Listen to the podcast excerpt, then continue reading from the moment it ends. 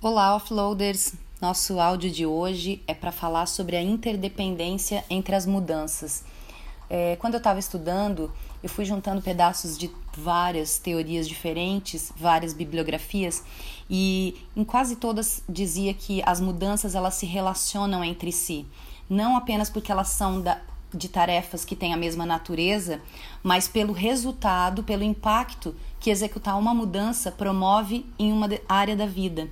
Por exemplo, quando a gente toma uma iniciativa, por exemplo, relacionada à produtividade, a gente acaba liberando tempo ou liberando recursos financeiros para gastar em outras outros tipos de tarefa, como lazeres, hobbies ou até promover melhorias na sua casa.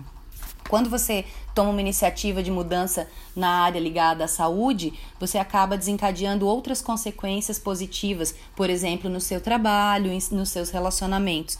Então, essa interdependência é, fizeram com que eu aplicasse as técnicas de uma maneira balanceada nas áreas da vida. Porque quando a gente deixa algum aspecto de fora, aparecem efeitos colaterais porque o que acontece é que quando eu dou ênfase a só uma área da vida e eu deixo as outras de lado, porque eu estou focada em fazer uma mudança naquela área, logo ali na frente a outra área que foi negligenciada vai acabar gritando, vai acabar pedindo pela nossa atenção, pelo nosso tempo ou pelo investimento financeiro que a gente não está fazendo naquele momento.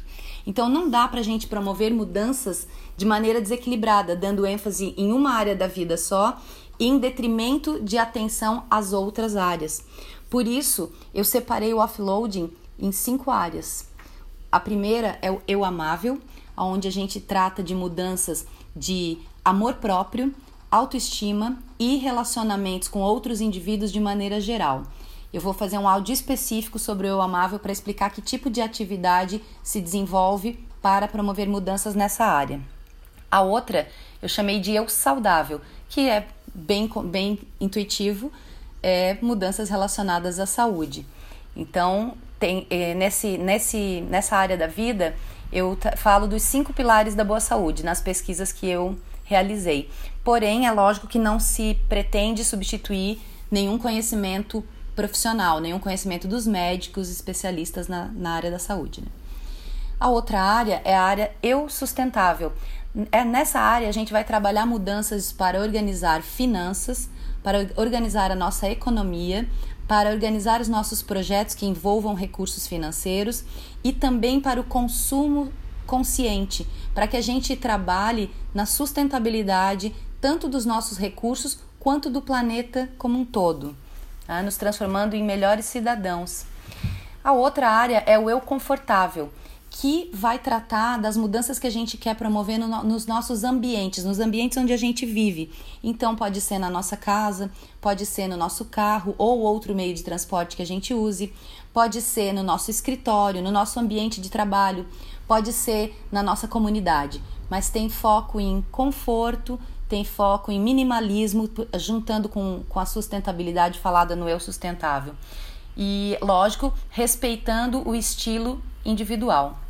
E a outra área é o que eu chamo de eu criativo. Antigamente eu chamava de eu produtivo, mas depois que eu percebi que a produtividade é algo imposto e não que é que, que não respeita o nosso processo interno de criação, eu troquei para eu criativo. E aí aqui a gente vai ver ações sobre como reduzir a procrastinação, aproveitar os níveis de energia que variam ao longo do dia de indivíduo para indivíduo, como atender os nossos prazos, realizar trabalhos com um nível de qualidade desejado e ainda ter tempo para fazer os projetos pessoais de estudar, de autodesenvolvimento e os nossos lazeres e os nossos hobbies.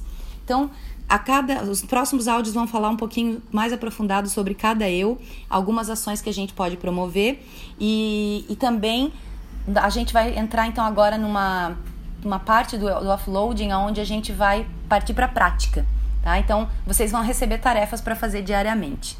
Até amanhã, pessoal. Um abraço.